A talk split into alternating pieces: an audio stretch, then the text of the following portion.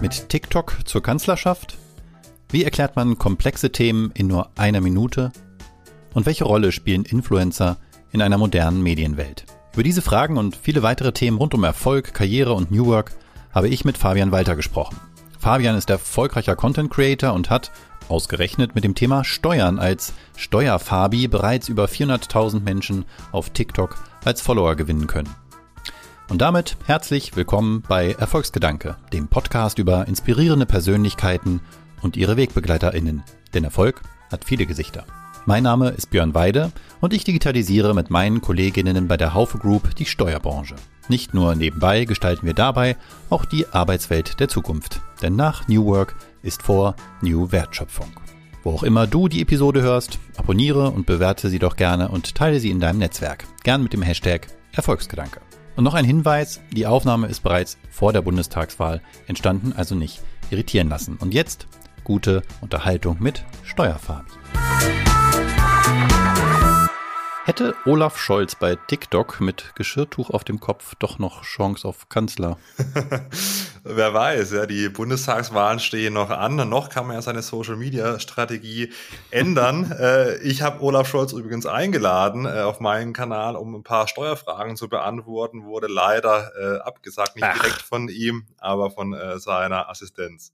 Ach, schade. Das wäre nämlich sehr schön gewesen, den Olaf Scholz bei Fabian Walter, besser bekannt als Steuerfabi, zu begrüßen. Denn du hast es mit dem Konzept, Fabian unterhält sich mit Geschirrtuch oder Perücke auf dem Kopf mit sich selbst und erklärt dabei in unter einer Minute was zum Thema Steuern, auf TikTok in, ich glaube, gut einem Jahr, ne, auf über 400.000 Follower gebracht. Genau. Bist du jetzt sowas wie ein Textfluencer? ja, es gibt so verschiedene äh, Bezeichnungen. Textfluencer ist, ist eine, kam aber kam nicht von mir, haben schon vor mir andere äh, Textfluencer äh, verwendet, aber ja. Was, es gibt noch Menschen neben dir? Es gibt noch Menschen neben mir, jetzt keiner in der Reichweitendimension oder keine, aber es gibt durchaus noch ähm, Textfluencer-Kolleginnen und Kollegen. Aber um das mal einzuordnen, ne, der größte deutsche TikToker, jetzt, du weißt es im Zweifel nachher besser, das waren jetzt meine Recherchen, Junes Saru hat glaube ich, 33 Millionen Follower. Aber, das fand ich interessant, habe ich auf irgendeinem Portal gefunden, du hast auf deinen Videos achtmal höhere Kommentierquoten und auch Engagement, Like und Share-Rate und was immer so wichtig ist für so Social Zeugs sind bei dir deutlich größer. Wie erklärst du dir den Erfolg mit so einem Thema ähm, auf so einem Kanal? Ja, ich glaube, ähm, bei Younes ist es so, der hat halt auch ein internationales Publikum. Er macht ja jetzt keine deutsche Sprache. Das heißt, ob jetzt jemand irgendwie aus Amerika oder, oder Indien äh, beziehungsweise äh, aus Asien zuschaut, ist dann egal. Ähm, ich glaube, dass halt das Steuerthema in der Schule so ein bisschen vernachlässigt wird. Jetzt auch nicht in jedem Bundesland, aber in doch so einigen. Und ähm, ja, dass die Leute denken, Steuern sind wichtig, was sie ja auch sind. Und ähm, ja, ist natürlich manchmal auch ein kontroverses Thema. Keiner zahlt so gern Steuern, obwohl es wichtig ist. Und ähm, die, die viel zahlen, wollen weniger zahlen. Und ähm, die, die wenig zahlen, wollen meistens, dass die, die äh, viel zahlen, noch, noch mehr zahlen. Und äh, da ist es ja ein bisschen kontrovers. Das äh, heizt die Kommentare manchmal an. Tatsache, ja. Also gibt es da Debatten unter deinen Beiträgen? Ja, ja, absolut. Also ähm, gerade wenn es um ähm, ja wirklich hohe Einkommen geht, dann wird oft äh, werden einerseits niedrige Steuern gefordert, aber andererseits äh, sagen dann viele, okay, wenn ich eh so viel verdiene, dann kann ich doch noch mehr Steuern zahlen. Ob ich jetzt irgendwie dann nochmal zwei, drei, viertausend Euro mehr Steuern zahle, das kommt dann auch irgendwie, ist dann auch egal. Und dann geht's manchmal los in den Kommentarspalten. Jetzt, jetzt sagt man ja TikTok wohl zu Unrecht, äh, werden wir vielleicht nachher noch drauf kommen, äh, nach, dass es so ein sehr junges Netzwerk ist. Aber ich, der ich ein dreieinhalb Tage älter bin als du, muss gestehen, ich hatte mit dem bisher noch relativ wenig Kontakt, wenn dann eher so die Spillover-Effekte, wenn dann so TikTok-Trends plötzlich auch auf YouTube erscheinen, wie eine Zeit lang diese Shanty Trends und so, aber nochmal so unter uns steuern und dann auf so einem Kanal wie TikTok, dem ich zumindest so von außen drauf guckend eher unterstelle, dass er so Unterhaltungsmedium ist. Ähm, du sagst aber, die Leute ja, haben Informationsbedarf, aber gucken dann heute ja die Generationen, die du da ansprichst, und das sind wie gesagt ja gar nicht so die ganz Jungen, tatsächlich dann bei TikTok nach Wissen oder also ich hätte jetzt, wenn überhaupt, dann mal bei YouTube geguckt, da wird sich ja inzwischen schon aufs Abi vorbereitet. Ähm, dreht sich da gerade was? Ja, zumindest mal hat TikTok jetzt äh, längere Videos eingeführt. Wir sind jetzt schon bei drei Minuten statt einer Minute. Ähm, und kann schon sein, manche prophezeien so ein bisschen, dass TikTok äh, langfristig das neue YouTube wird, weil einfach die Jungen auf TikTok unterwegs sind und, und nicht mehr so sehr auf, auf Instagram und YouTube und Co. Ähm, es kann schon sein, dass sich da was dreht. Äh, man muss aber fairerweise sagen, dass TikTok sich mehr oder minder komplett auf der For You-Page abspielt. Das heißt, es ist nicht so wie bei YouTube, wo ich dann mal eingebe, was weiß ich, wie kocht man Brokkoli. Interessante Suchanfrage. Ja, ja, das habe ich gestern, gestern mal gemacht. So. In Wasser, das wäre jetzt meine Antwort. Aber ich habe es in Gemüsebrühe gemacht. Ach, ah, siehst du, gucke, schon was gelernt. Hätte ich mal gegoogelt, äh, geYouTubed. Und es ist bei, bei TikTok eher so ein bisschen, man bekommt was vorgesetzt, aber natürlich ähm, der Algorithmus erkennt, okay, der, äh, der Herr oder die Frau war jetzt beim Steuerfabi, ist sie da hängen geblieben, dann wird mitunter das nächste Video ähm, der oder die äh, also die Person bekommt das dann auch vorgespielt. Und ähm, da ist es ganz interessant, ähm, dass der Algorithmus so schon sehr ähm, intelligent ist. Der weiß schon relativ genau, wem er was vorspielen mag. Okay, jetzt, auf die Frage habe ich mich jetzt nicht vorbereitet, aber da muss ich jetzt mal reingehen. Jetzt, wenn ich YouTube früher, also bevor ich selbst auch für mich entdeckt habe, wenn ich da die Startseite aufgerufen habe, dann ging es mir so ein bisschen so wie auf RTL und, und, und Co. Da wurden mir halt Videos angezeigt, die offensichtlich für so eine Allgemeinheit äh, interessant, lustig, ich weiß nicht, was sind die ich aber eher so als Trash-Content empfunden habe. Und auch da habe ich gemerkt, naja, okay, der Mehrwert erschließt sich für, mir erst, für mich erst, wenn ich ein Profil habe und irgendwie YouTube lernt, was mir gefällt. Und dann kriege ich da zumindest mal auf der Startseite das angezeigt. Aber tatsächlich nutze ich es dann doch schon auch nochmal für Recherchezwecke. Da sagst du jetzt, na, das ist jetzt bei TikTok weg im Grunde. Jetzt gibt es die Startseite. Ist, ist das jetzt so wie Fernsehen früher? Man schaltet was an und wird unterhalten und dann muss halt der Algorithmus, wie früher die Redaktion in einem Fernsehsender entscheiden, was für die Mehrzahl der Menschen interessant ist? Ja, ähm, das ist ein sehr guter Vergleich es ist ähm, so wie Fernsehen 2.0, dass mhm. eben nicht mehr irgendwie der, der Redakteur oder die Redakteurin entscheidet, was äh, geschaut wird, sondern dass es für jeden Einzelnen im Prinzip ein, ein eigenes Programm gibt. Also nicht irgendwie früher irgendwie der ZDF-Fernsehgarten oder irgendwas äh, wird halt allen vorgespielt, sondern jeder hat so ein bisschen ähm, sein eigenes Programm. Da muss man aber auch ein bisschen kritisch sein und das, das bin ich auch, weil viele, ähm, also die, die jetzt nicht gerade Steuern angezeigt bekommen, ähm, die sind vielleicht in einer, in der Bubble, die, die nicht so gut ist, weil es gibt ja jetzt nicht nur Bildungsinhalte auf TikTok, es gibt ja alles Mögliche mit oder nicht nur positive Inhalte und dann kann es natürlich schon sein, wenn der Algorithmus einen vielleicht auch ein bisschen falsch einordnet oder sich selbst bisschen falsch einordnet, ähm, dann bekommt man wirklich sehr viel in so einer Blase äh, vorgespielt und das muss jetzt nicht unbedingt dann Bildungsinhalte sein. Hm. Aber wie hast du es denn geschafft mit dann doch jetzt erstmal so nicht Education, wo du bereitest es ja sehr, sehr gut auf, so dass man schon sagen kann, das ist Edutainment.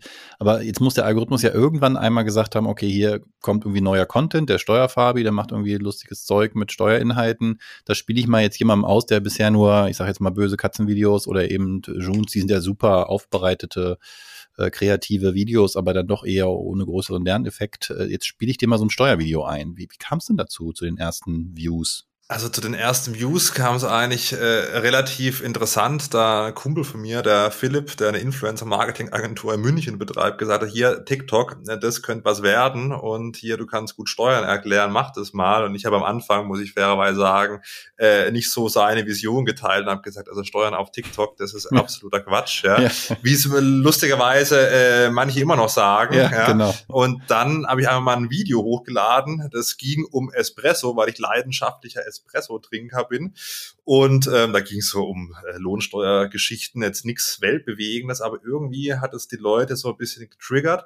Und es lief seit Anfang an eigentlich ganz gut und so der richtige erste virale Hit war, wo ich eine Gehaltsabrechnung äh, vorgestellt habe. Weil ich glaube, das hat Deutschland einfach mal gebraucht. Einfach mal jemand, der erzählt, hier brutto äh, Steuern, äh, damals noch Soli, ja, 2020. Ja, für manche immer noch. Genau, für manche immer noch, ja, äh, wenn es gut läuft. Ja. Und, äh, äh, und Sozialabgaben. Und dann hast du halt irgendwann mal äh, das, was auf dem Konto ausgezahlt wird. Und das da habe ich das Gefühl, das war einfach für viele komplett neu.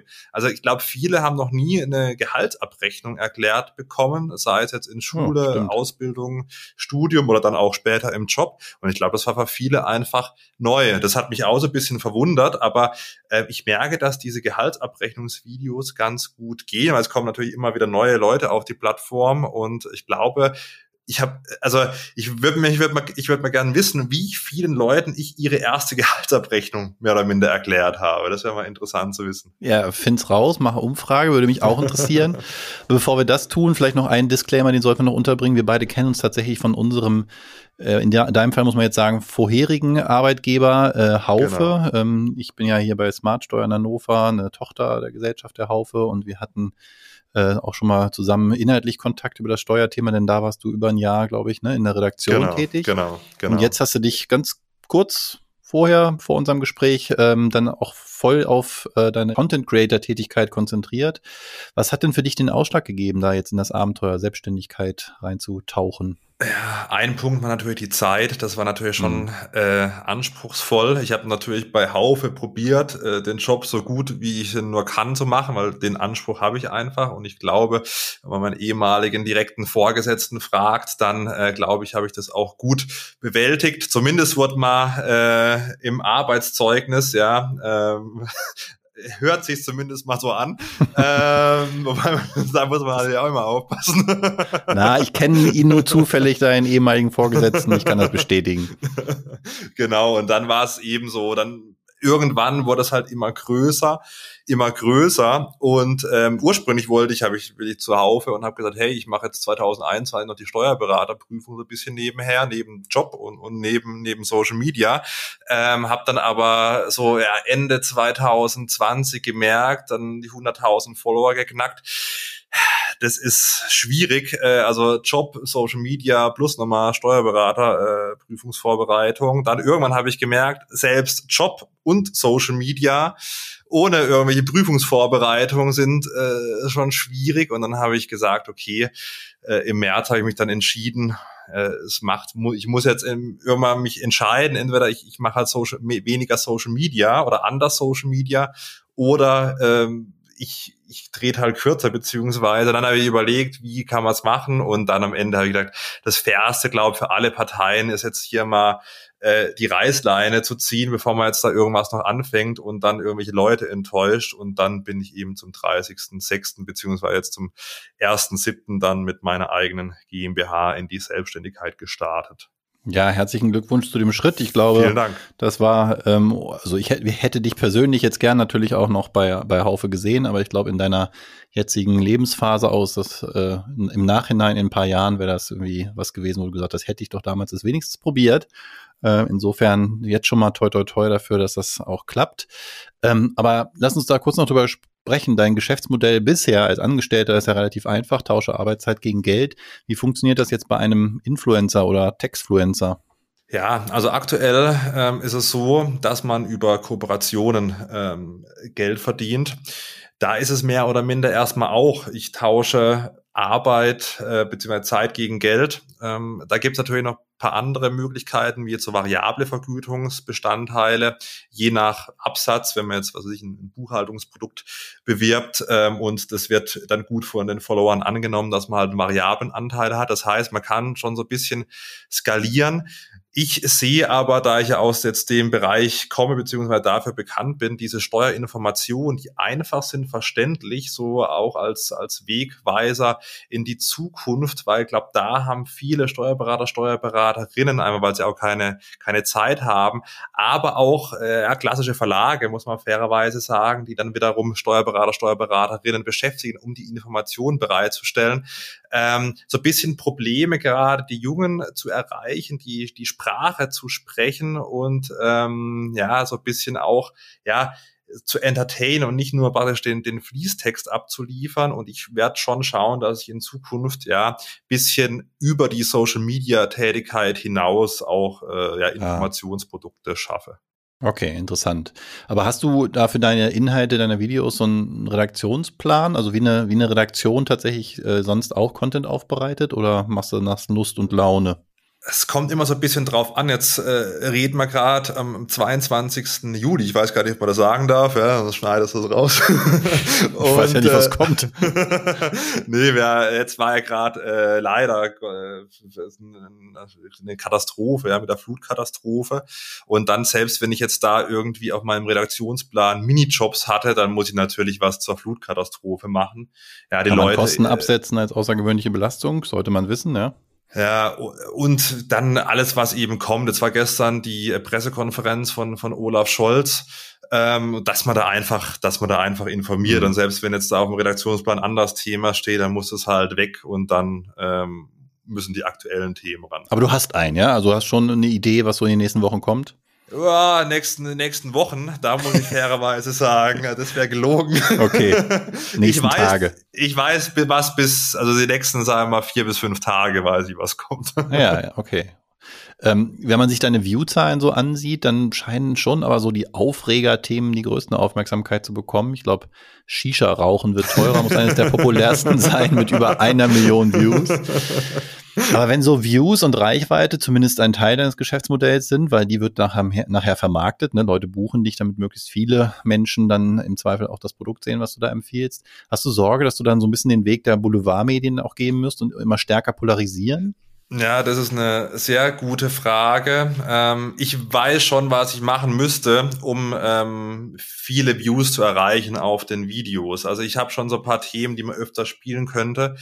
Aber ich sag mal so, jetzt wie jetzt das Flutbeispiel, das muss halt, das muss halt raus. Da müssen die Informationen gut sein und, und passen und ähm, dann sollte man es auch nicht zu reißerisch machen. Also ich habe das sehr sachlich gemacht gerade bei so einem Flutthema, da kann man natürlich wirklich mit den Emotionen auch spielen und dann vielleicht auch nochmal, ja, ich sag mal, die Kommentare ein bisschen mehr anfachen. Aber man muss auch sehen, lieber so ein bisschen weniger Views und äh, wenn man das als seriös betiteln kann, was ich so mache, äh, zumindest teilweise, äh, dass man halt eben keine Falschinformationen verbreitet oder ja, irgendwie die Leute aufhetzt, nur dass irgendwie die Videos besser laufen. Da muss man schon schauen, dass man sich dann nicht zu weit aus dem Fenster lädt und auch mal Themen. Ich mache zum Teil Themen, wo ich weiß, also wo ich davor schon weiß, die werden view-technisch nicht sonderlich gut sein. Weil wenn ich beispielsweise was mache über, ich weiß nicht, äh, GmbH und Co. KGs und da noch ein, ein, ein Nischenthema, dann weiß ich, wer von den TikTok-Zuschauern hat jetzt eine GmbH und Co. KG. Da sind wahrscheinlich schon mal 99 Prozent raus. Und dann von dem Prozent, die, die es mhm. interessiert, äh, ist ja auch die Frage, äh, trifft man da den Nerv. Was, was auch nicht äh, gut geht, äh, das habe ich auch schon mehr, aber mehrfach gemacht, sind beispielsweise ähm, Sachen für Menschen mit Behinderung, weil es steuerlich halt hohe Hürden gibt. Die sind Gott sei Dank jetzt ein bisschen gefallen. Aber das ist einfach ein wichtiges Thema. Und das werde ich auch noch, wenn es Erneuerungen gibt, bis äh, zum St. Nimmerleinstag machen, weil es einfach wichtig ist. Und da kommt es mir null auf die, die Views an und wenn es da nur 20 Leute sehen und es betrifft 20 Leute, dann ist es ein Mehrwert und dann haben es zwar nur 20 Leute gesehen, aber ich bin trotzdem zufrieden. Das ehrt dich total und das klingt ja fast schon so nach einem Anspruch, den ja die Presse, die, der Journalismus für sich äh, in Anspruch nimmt, also auch einen gesellschaftlichen Auftrag, Informationsbedürfnis befriedigen und so manchmal auch gegen, sagen wir mal, Trends oder oder oder eben ähm, ja Likes, Views, Klicks, was auch immer. Wie, be wie beurteilst du in Summe die gesellschaftliche Rolle ähm, von dieser neuen Art von von Job, Influencer, Content Creator, was auch immer? Ja, ist ein sehr, sehr spannender Punkt. Ich bin äh, beim Aspen Institute in einer Runde drin, wo sich Politiker, Entscheidungsträger und Influencer austauschen über die Meinungsbildung, jetzt hauptsächlich im Hinblick auf die anstehende Bundestagswahl. Mhm. Ähm, da sind natürlich noch viel, viel größere als, als ich dabei. Also ähm, ich habe in Anführungszeichen, wenn man jetzt Instagram und, und, und TikTok zusammenrechnen, eine halbe Million. Nur in Anführungszeichen, aber da gibt es natürlich noch Leute, die äh, eine weitaus höhere Reichweite und somit auch ähm, ja eine unglaubliche Verantwortung haben. Und ich, man muss schon schauen, dass man vor allem nicht alles für fürs Geld verdienen macht. Ich glaube, das ist das ist ganz ganz wichtig. Auch Kooperation ablehnt, ja, oder auch Presseanfragen ablehnt, wo man denkt, hm, die kommen aus der falschen Ecke. Ähm, das ist vor allem das Gute bei mir ist ja, ich bin ja mittlerweile auch schon 31. Ähm, ist es natürlich was anderes, wenn du gerade 18 geworden bist, ja, äh, irgendwie eine Million Follower hast, dann ist es natürlich schwer, das einzuordnen. Ja, was lehne ich ab, etc. pp. Ähm, ja, aber die, die Verantwortung ist auch schon, also ist schon groß, muss man sagen. Wo glaubst du persönlich sollte das hingehen? Also im Sinne von, ähm, müsste es vielleicht auch noch mehr regulatorische Dinge geben. Ähm, es gibt eine Selbstverpflichtung in der Presse, dieser Kodex und so. Geht es eher mehr dahin oder erwartest du und hoffst vielleicht sogar ein bisschen mehr Regulatorik, äh, um da diese Verantwortung, die du jetzt für dich akzeptierst und die du auch wahrnimmst, äh, auch vielleicht durchzusetzen bei denen, die da nicht so genau hingucken? Ja, also ich glaube, es ist ähm, einerseits von der Plattform eine Verantwortung, weil es wird ähm, hm mitunter auch von den Plattformen werden Sachen gesperrt, die aus meiner Sicht äh, laufen gelassen werden können. Andererseits werden Sachen laufen gelassen, wo man dann denkt, also die äh, müsste man schon mal sperren. Ich bin auch immer ganz fleißig am, am äh, Sachen melden bei TikTok, aber äh, nicht immer wird das dann gesperrt. Ähm, ich habe gestern lustigerweise noch mit äh, Herr Anwalt drüber philosophiert, also Tim, ähm, wie so die Plattformen sich aufstellen müssen, auch im Programm Lernen mit TikTok etc. pp. Der hat auch ein, ein Posting äh, gemacht bei, bei LinkedIn, ähm, weil Sachen eben gesperrt worden sind, wo er gedacht hat, hey, das, das kann man eigentlich laufen lassen. Und andererseits werden halt Sachen, wie gesagt, laufen gelassen, die man sperren sollte. Also einerseits die Plattformen müssen schauen, dass sie da auf den richtigen Weg kommen. Ist natürlich unglaublich schwierig bei der Masse an, an hm. Videos mhm. meistens ähm, und, und Texten etc. da einen Überblick zu behalten. Das ist, glaube ich, meist auch jetzt nicht irgendwie eine, Verschwörungstheorie, sondern der Algorithmus greift halt da vielleicht nicht, noch nicht so richtig ein. Andererseits kann man natürlich sagen, gäbe es jetzt die Content Creator nicht, die da so äh, einen Quatsch machen, dann müsste die Plattform nicht so regulieren. Und ich glaube, das Wichtigste wie bei allem ist so eine Aufklärung, dass man wirklich, ähm, dass auch große Influencer sich zusammensetzen, wie, wie wir das jetzt machen, ja, im Espen-Institut und da mal sagen, okay, was macht vielleicht Sinn, wie kann man informieren und halt nicht mit dem Finger, mit dem Finger auf äh, irgendwelche Einzelpersonen zu zeigen, sondern allgemein aufzuklären, was sollte der einzelne Content Creator machen und vor allem, was so wichtiger ist, was soll er nicht machen. Also erstmal vor allen Dingen innerhalb der Branche eine, ein Zusammenschluss der Vernünftigen, bevor es Regulatorik geben sollte. Ja, also glaube, es ist die, die Aufklärung. Manchen ist es gerade im, im, jungen Alter nicht so wirklich bewusst. Die bekommen halt dann gerade, was Product Placements angeht, ein gutes Angebot und ähm, dann sehen sie halt nur das Geld, aber was vielleicht dahinter steckt, was die, die Bedingungen sind, ja, was vielleicht auch die Arbeitsbedingungen in den, in den Unternehmen sind, äh, etc. pp. Da wird oft nicht drauf geachtet, aber das ist bei vielen habe ich die Erfahrung gemacht, nicht mal irgendwie böse gemeint von, von den Content Creators, sondern da fehlt es manchmal mhm. so ein bisschen noch, äh, ja, so am, am Denkanstoß. Jetzt ist das in deiner Branche, also wenn ich jetzt Steuer mal als deine Branche bezeichne, noch auffälliger, der Kontrast auch zwischen dem, wie du äh, das Thema präsentierst und dem, sagen wir mal, traditionellen, der traditionellen Vermittlung dieser Lehrinhalte. Und es gibt erstaunlich wenige andere erfolgreiche Beispiele, darunter drei Steuerberaterinnen in dem Fall, wir lieben Steuern.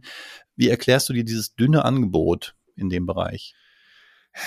Ja, es ist, glaube ich, schon schwer für viele komplexe Sachverhalte runterzubrechen. Also ist ja nicht so jetzt, dass die, dass die, dass die Steuerberater und Steuerberaterinnen das nicht wissen, was, was, was ich weiß. Die wissen das natürlich genauso gut, mitunter vielleicht sogar besser als ich.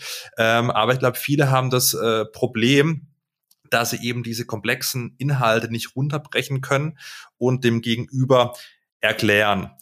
Ähm, andererseits muss man natürlich auch fairerweise sagen, die Steuerberatungsbranche äh, ist natürlich auch gebeutelt von den ganzen ähm, Überbrückungshilfen, Soforthilfen etc. pp. Äh, die haben ja mehr oder minder die Branche lahmgelegt. Äh, das heißt, für Social Media, das ist der zweite große Grund, ist halt äh, nicht so viel Zeit. Ich kann mich jetzt als Kanzleiinhaber äh, nicht hinstellen und halt irgendwie vier Stunden äh, Social Media machen, zumindest im, im Regelfall. Das heißt, das sind so die, die zwei großen Gründe aus meiner Sicht. Ja, nur ist der letzte wahrscheinlich aber ja eher ein temporäres Problem und Corona haben wir jetzt auch erst in Häkchen seit hm, anderthalb Jahren, ne? Äh, aber die, die ganze Branche schien ja wirklich äh, jahrzehntelang ein bisschen erstarrt. Also wir jetzt im Sinne von Smartsteuer haben davon in Teilen ja auch profitiert, weil wir dann vor zehn, zwölf Jahren dann doch so ein bisschen Bewegung reingebracht haben. Zuletzt, jetzt in den letzten Jahren, scheint es ein bisschen mehr ja, Zug zu geben. Es gab erstmals in den letzten Jahren so also auch größere Investitionen von Risikokapital, teilweise im neu, neunstelligen Bereich, so ein Softwareanbieter. Erst kürzlich war wieder ein Startup in der Investmentsendung Die Höhle der Löwen. Was steht deiner Meinung nach dieser Branche jenseits von TikTok und Social Media noch bevor? Heute oder, oder gestern hat mich jemand äh, unter meinem äh, neuesten TikTok-Video gefragt, ähm, warum ich eigentlich kein Steuerberater sei, weil äh, mit meinem Wissen würde ich die Prüfung ja mit links äh, schaffen. und dann habe ich, da habe ich ihm äh, geantwortet, ähm, ja, dass meine Priorisierung, also habe ich es nicht geschrieben, ein bisschen einfacher formuliert, aber dass meine Priorisierung äh, woanders liegt und dass es natürlich ähm, schon über 100.000 äh, Mitglieder in den Steuerberaterkammern gibt, ähm, Höchststand. Äh, die werden alle noch äh, fleißig gebraucht und werden, im, ich gehe mal davon aus, auch im überwiegenden Anteil noch in, in Zukunft gebraucht. Aber man muss schon sehen, dass ich äh, im Bereich der Steuerberatung, ich meine, Steuerberatung bedeutet ja nicht primär Steuerberatung. So ist, so lautet der Branchentitel, aber die Steuerberatung in so einer klassischen Kanzlei ist äh, viel Lohnbuchhaltung, viel Bilanzbuchhaltung, viel Jahresabschlusserstellung, viel Steuererklärung, also Deklaration. Und dann ist es meistens nicht irgendwie 50 Prozent Steuerberatung, sondern eher so 20 Prozent, wenn überhaupt. Das heißt, 80 Prozent sind sehr automatisierbar. Und da kann es natürlich jetzt, äh, wir haben jetzt den ersten äh, Quantencomputer äh, mittlerweile in Europa, ähm, die ganzen KI-Algorithmen äh, werden besser. Und ich glaube, es wird halt nicht mehr so sein, wie es die letzten äh, 40 Jahre war. In den nächsten 40 Jahren, da wird sich schon äh, mit dem technologischen Fortschritt einiges wandeln und da muss ich vor allem auch, muss ich die Branche wandeln und vor allem müssen sich auch die Mitarbeiter, Mitarbeiterinnen wandeln. Wir müssen jetzt alle Content Creator auf TikTok und Co. werden. Ich hoffe nicht, ja, jetzt größere Konkurrenz, aber ähm, why not? Wer, wer Spaß hat, ähm, gerne. Aber ich glaube, dass man gar nicht mal unbedingt Social Media zwingend machen muss, äh, sondern man muss im Prinzip seine, seine Prozesse so aufstellen, dass es eben in der Kanzlei ähm, durchflutscht, sage ich mal jetzt mal Blatt. Und natürlich muss man sich selber auch so ein bisschen öffnen und halt für sich selbst erkennen, das, was ich vielleicht die letzten fünf Jahre gemacht habe, mache ich die nächsten fünf Jahre nicht mehr. Das ist für viele schon schwierig, so sich zu wandeln. Aber wenn ich äh, überlege, was, was eigentlich täglich kommt. Ja, jetzt ist irgendwie am, ich weiß nicht, ich glaube vorgestern ist YouTube Shorts, äh, so ein TikTok-Klon äh, rausgekommen, habe ich in meiner YouTube-App gesehen. Und dann habe ich halt innerhalb von wirklich von zwei Minuten habe ich einen Short, da ein, ein recyceltes TikTok, aber nichtsdestotrotz geguckt, wie kann ich das hochladen, das hochgeladen, habe es gar nicht geblickt, aber das muss man manchmal mal machen, ja, einfach mal machen und gucken, läuft's oder läuft's nicht und dann ähm, die Sachen anpassen. Das ist, glaube ich, heutzutage unglaublich wichtig, sich immer wieder selbst zu challengen und wirklich auch einen, einen Fokus in die Zukunft zu haben. So wie du es formulierst, denke ich gerade, aber eigentlich sind doch ähm, Menschen, die sich in der, in der Steuerberatung äh, aufhalten, also beruflich, das gewohnt. Ich meine, die haben per Definition einen Job, wo sich ständig auch die, die Regulatorik ändert, die, die Gesetzgebung ändert, Abgabenordnungen sich ändern. Die müssen sich Zeit ihres Lebens, das wissen sie wahrscheinlich auch, wenn sie sich mit dem Job beschäftigen, ähm, um ihn zu ergreifen, ähm, weiterbilden. Das heißt, dieses Gehen von ich bleib nicht stehen, haben sie ja. Und trotzdem sagt man der Steuerberatungsbranche so nach, dass sie doch eher behäbig ist. Und du selbst hast das ja so ein bisschen unterstützt. Ihr sagst, die müssten mal so ein bisschen aus ihrem Quark kommen, sich mal mit neuen Dingen beschäftigen. Woran, woran liegt das deiner Meinung nach, dass es da so, so einen Dissens gibt zwischen Anspruch und Wirklichkeit? Ja, ich glaube, es gibt viele, äh, es gibt ja viele, viele Softwareanbieter, auch viele äh, Player auf dem Markt, nicht nur äh, Steuersoftwareanbieter, sondern die ganzen Neobanken, äh, Versicherungen mit Schnittstellen etc. pp. Es wandelt sich äh, sehr viel und da muss man sagen, dass viele äh, Mandanten dann unterschiedliche Lösungen haben.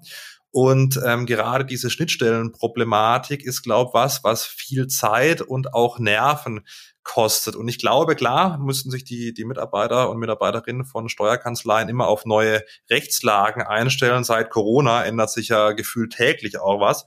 Ähm, andererseits ist es, glaube ich, schon noch was anderes, wenn sich jetzt irgendwie mal die Steuererklärungsfrist verschiebt auf Ende Oktober, wie jetzt aktuell, ähm, im Gegensatz zu, wie bringe ich jetzt eine Schnittstelle eben zum Laufen, wenn ich das gar nicht gelernt habe. Dann steuert das so ein bisschen äh, die Bundessteuerberaterkammer auch dagegen mit diesem Fachassistenten für Informationstechnologie heißt es, glaube ich es sind halt weniger so diese steuerliche oder immer noch die steuerlichen Inhalte, aber immer mehr so diese IT-Komponente, die mindestens mal genauso wichtig ist.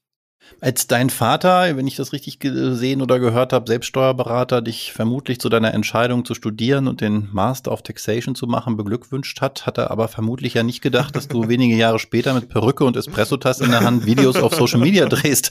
Ist deine neue Berufswahl so eine Art verspäteter Unabhängigkeitserklärung gegenüber deinen Eltern, so ein Aufbewe Aufbegehren statt in der Pubertät dann doch erst mit 31? Ja, ich glaube, ich bin, bin immer schon äh, bisschen aufmüpfig gewesen, aber im freundlichen äh, Sinne. Ich habe ja auch nicht sofort Steuern gemacht, habe davor in der Bank gearbeitet, fünf Jahre im äh, Kreditbereich und bin dann erst zu den Steuern gekommen. Ähm, da, das war eher da, früher war es eher so ein bisschen aufmüpfend oder so Aufbegehr, dass man sagt, ja, will jetzt aber nicht das machen, was, was der Vater seit 40 mhm. Jahren macht, sondern will erstmal was anderes machen. Habe dann eben BWL-Bachelor Bank gemacht, da dann gearbeitet, äh, fünf Jahre, habe dann aber gemerkt, okay, irgendwie ist das Thema Steuern halt doch interessant, weil ich habe dann gemerkt, wenn dann die Steuerberater und Steuerberaterinnen mit dem äh, Termin Berlin waren. Das ist eigentlich schon ganz geil, muss ich sagen. Und ähm, ja, dann bin ich eben gewechselt und dann lag es natürlich nahe, erstmal in die Kanzlei meines Vaters zu gehen. Habe dann den äh, Master abgeschlossen auch äh, ganz gut. Und dann habe ich aber überlegt, wo, wo geht's jetzt hin? Und äh, mein Vater hat eine Kanzlei im Schwarzwald, das ist schön und gut, ja. Ähm, habe dann aber immer so gemerkt, eigentlich ist eher so das Bildungsthema, das, was mich hm. interessiert. Hm habe dann mit der Uni Mannheim gesprochen wegen einer Promotion, habe da auch eine Möglichkeit bekommen, aber da habe ich gemerkt, okay, fünf Jahre, ja, äh, da, das, ich glaube, das ist wirklich so ein bisschen zu lang für mich. Und dann, ja, ist es ein bisschen, dann bin ich eben zu Haufe gewechselt und parallel habe ich eben dieses Social Media Thema angefangen. Aber da muss man fairerweise auch sagen, also mir war jetzt nicht bewusst, dass das äh, so durch die Decke geht. Und ja, aber so spielt manchmal das Leben. Und ja, also gestern hat mein Vater, äh, ich war in der Badischen Zeitung, war ich bei so einer Podiumsdiskussion in äh, Buchholz, also hier in der Nähe von Freiburg war.